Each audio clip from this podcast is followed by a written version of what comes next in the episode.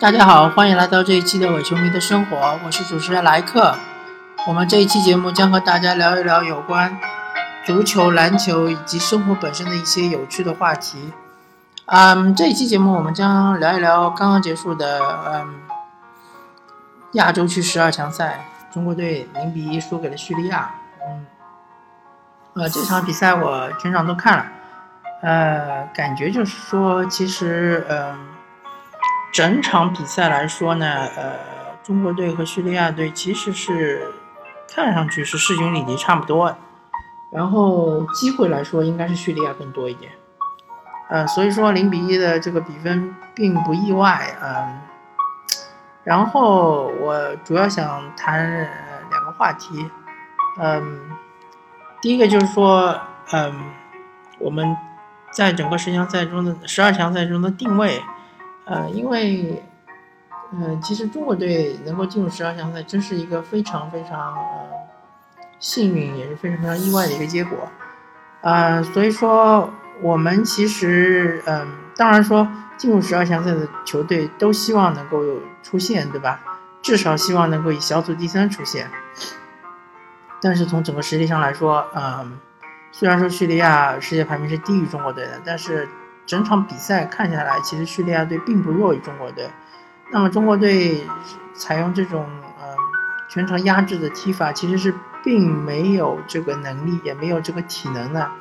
呃，我最近看了也听了不少，呃，关于这场比赛的评论，但是我没有看到任何一个，呃，专家或者是记者提到这个体能的问题。其实中国队的体能并不足以支撑整场九十分钟全场压制，像韩国队这种踢法，这是并不足以压呃支撑的。所以说，个人还是建议中国队像之前踢韩国和伊朗这样，就是，呃。在七十分钟或者是六十分钟左右的时间，一直都是嗯以一个嗯偏保守的姿态来和对手周旋，然后突然就是二十分钟或者三十分钟发力，呃，这个不管是你在前二十分钟，或者是中间的二十分钟，或者是最后的二十分钟发力都是可以的，但是我们要把这个好钢用在刀刃上，所以说，呃，个人觉得这个这场比赛的战略可能是出现了点问题。但是，这又引申到另外一个话题，就是，嗯，所谓的要更换主教练。我个人觉得高洪波其实并不是说呃犯了特别严重的错误，可能你说用人上，比如说使用了顾超啊，顾超出现了这么一个严重的重大失误啊，然后比如说你认为他锋线上使用郜林和呃张怡宁两个人，明显两位都不太状态。嗯，这个怎么说呢？其实，嗯，呃，我们还要相，还是要相信这个教练，还是要比我们这个评论任何的一个事后评论的人是更了解球队的，所以他可能根据球队球员的一些状态来来布置整个比赛，啊，并且他应该有第一手的对手的资料，肯定也是比我们更加丰富的，所以，嗯。我们要相信他是在嗯事前做出的决定，还是嗯嗯怎么说呢？是比起我们这些外行来说，是准确性的可能性是更高的。呃，当然他没有开启上帝视角，所以他不可能知道呃之后会发生什么。但是我们还是要相信教练，呃，而且我个人还是呃比较信任高洪波的，我。个人感觉高洪波还是能够把这支球队的真实实力，呃，发挥出来的。呃，虽然这场比赛有很多人说其实并没有发挥出，呃，真正的中国队的水平，嗯，但是我们要知道，嗯，就是我我之前看到一个评论说，呃，可能孙继海说到他和之前有某些球员在联赛中交手。发现这些球员的真实实力和在国家队比赛这个发挥是有很大的不同。那可能有两种情况，一种情况是这种这些球员在俱乐部发挥的好，在国家队发挥的不好。嗯，这有可能是多方面的情况，我这里就不做猜测。第二种情况呢，就是说是有可能是这些球员他在某个体系中发挥的特别好，那就牵涉到一个在篮球中经常使用的术语，叫化学反应。呃，篮球中一般，呃，篮球中的呃一支球队，它只能上五个人，所以这五个人之间，呃，一加一加一加一加一是应该大于五的，大于五就是产生了一种化学反应，甚至可以成倍的，可以甚至于大于十五，大于二十五。那足球场上十一个人，那更加需要化学反应。化学反应就是一种助推剂，就是让本来实力，比如说假设实力是十一的一支球队，能够增增长到十五、十六、十七、十八甚至二十。但是如果化学反应糟糕的话，那可能原来实力是十一的球队，可能只有十或者九或者八这样的水平，就是完全某某些球员完全发挥不出他本身在俱乐部中的实实力。嗯，就比如说姜志鹏吧。呃，姜志鹏，我之前看了一场上海申花队呃那个广州富力的比赛，我之前也看过一场上海上港对广州富力的比赛。姜志鹏可以说在左路是欲取欲求，虽然说他的防守确实是非常糟糕，但是他的进攻是非常非常的犀利。呃，根本一个左后卫，甚至一个左后卫加一个左前卫都挡不住他，但是他在国家队就是发挥不出来，这有可能就是化学反应的问题。那这个化学反应呢，一方面是需要教练的调教，还有一方面真的是需要球员与球员之间的这种，呃默契或者是这种呃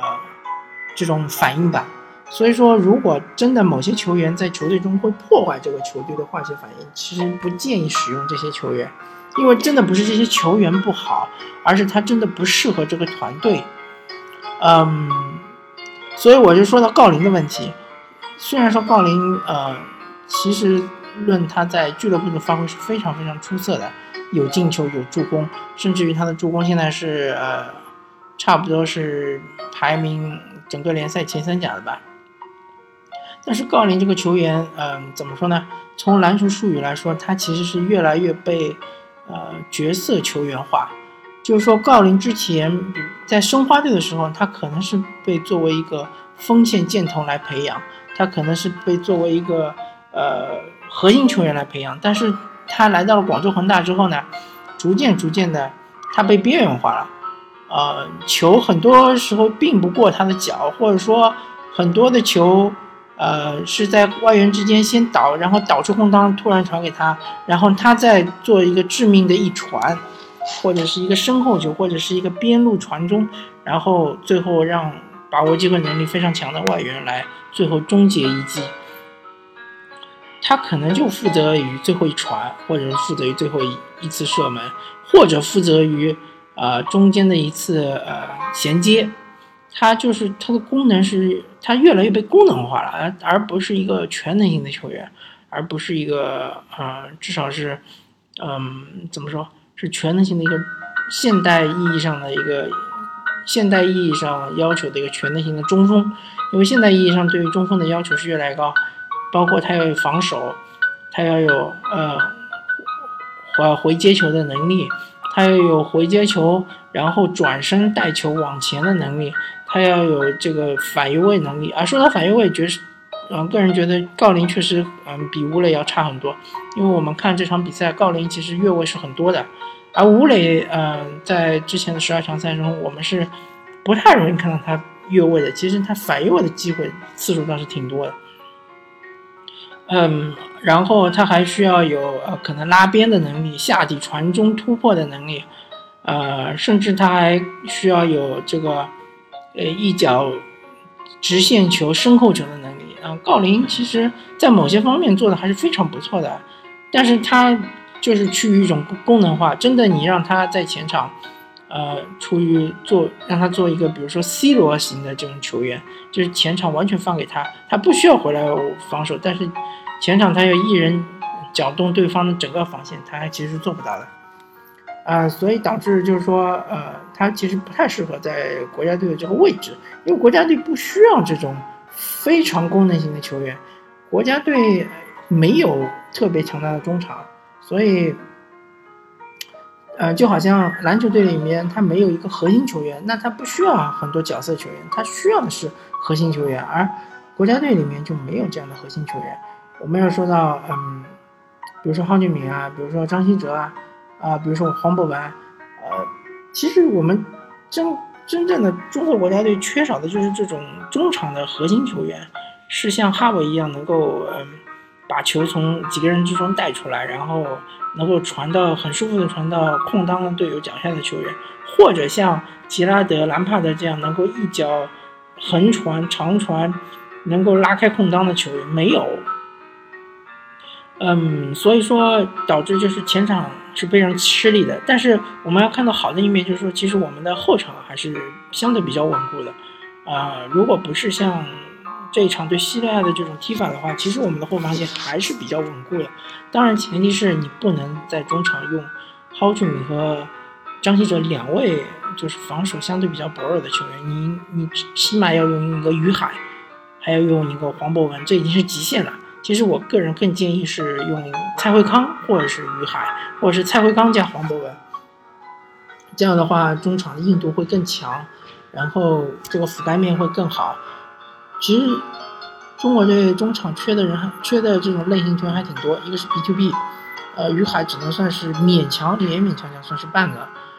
呃，就是从自己的禁区到对方的禁区的这样一个非常体力非常充沛的。嗯，一个全场奔跑、覆盖范围非常大的球员，还有一个就是那种呃能控球，能够呃在嗯整个球队被压制的情况下，能够把球呃减缓节奏，能够作为一个节拍器的这样的一个球员没有。嗯，所以说呃主要的问题出在中场。那么再说的具体一点，就是说这个化学反应确实是有一点问题。还没有建立起一个一套很好的化学反应，导致所以高洪波他一直在辩证，呃，一直不说辩证吧，就一直在换人，在调人，在看这个反应。其实我们应该给他更多的时间，因为毕竟他才刚刚踢了三场的这个呃十二强赛，十二强赛有十场之多，呃，我们其实还是有机会的。我个人判断，其实如果呃要想以小组第三出线的话，可能十分左右应该就可以了。那就意味着我们后面可能要赢个三场左右，嗯，难度还是有的，但是也不是说完全没有机会，嗯，另外我还想聊一个话题，就是俱乐部和国家队之间的关系，嗯，我个人认为，其实俱乐部和国家队应该是分开来看的，呃，俱乐部是归俱乐部，国家队归国家队，俱乐部的作用或俱乐部存在的意义，绝对不是为国家队输送。嗯，球员的，绝对不是这样的。嗯，我们整个联赛存在的意义也不是为国家队输送球员的。嗯，我更希望我们联赛是像 NBA 一样的，是成为一个非常商业的联赛。所谓的 business is business，就是生意就是生意。我们的联赛希望打造成一个盘子非常大的生意。然后能够吸引更多的球迷来观看比赛，能够开发更多的周边，能够养活更多的嗯工作岗位吧，能够养活更多的呃相关的人员，呃，能够把我们的整个基础建设搞得更好，能够呃更多的让球员参与社区活动，能够让更多的球迷呃或者能够让更多的少青少年来喜爱足球，这才是他们的这个发展方向。嗯，而且说到底，俱乐部最终终极目的就是应该要赚钱的，呃，所以说我们的俱乐部，我们的任何的一支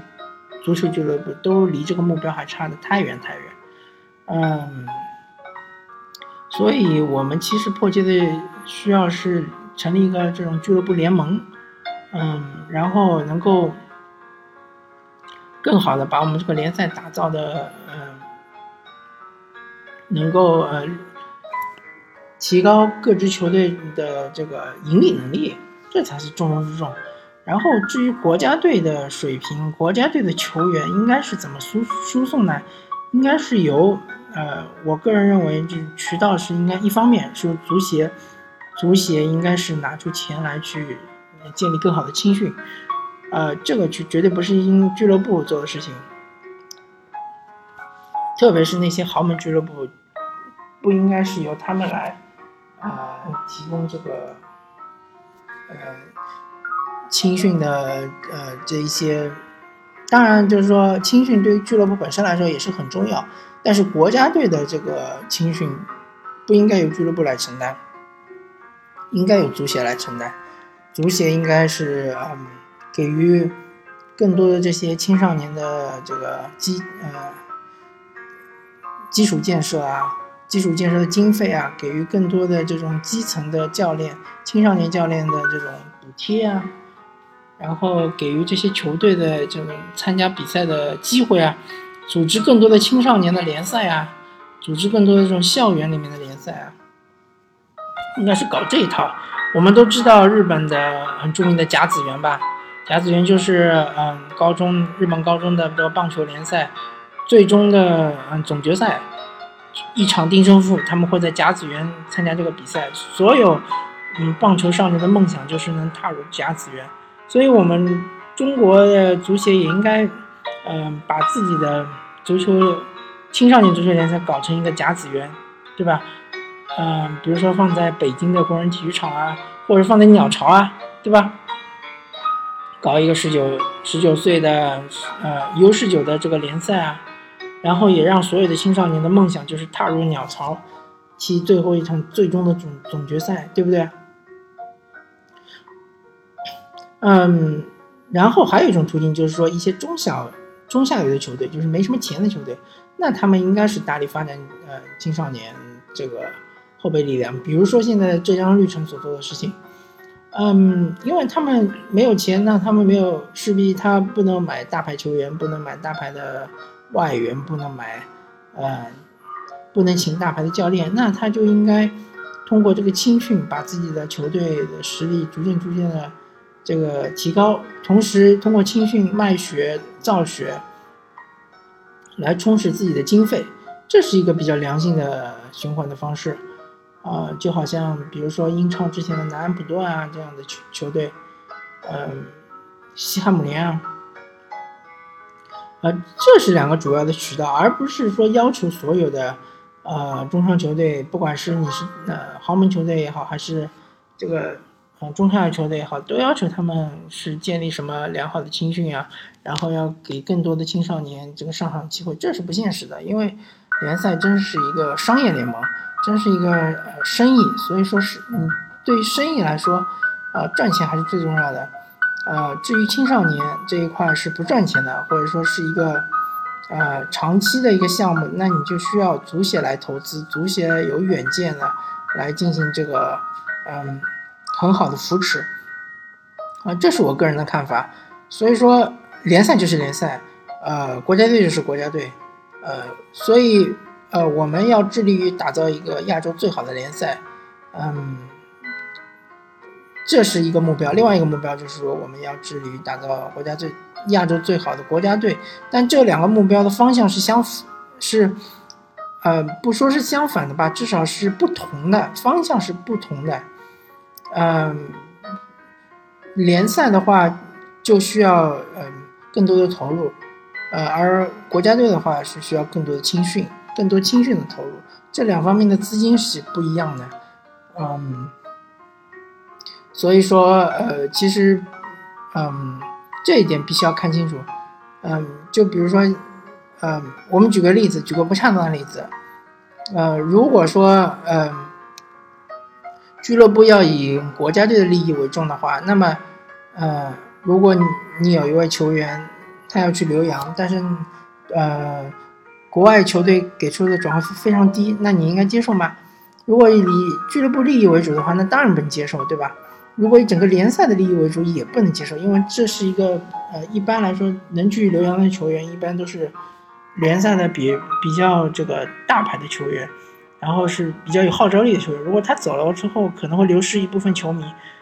但是以国家队的利益为重，那就应该去放他去留洋，对吧？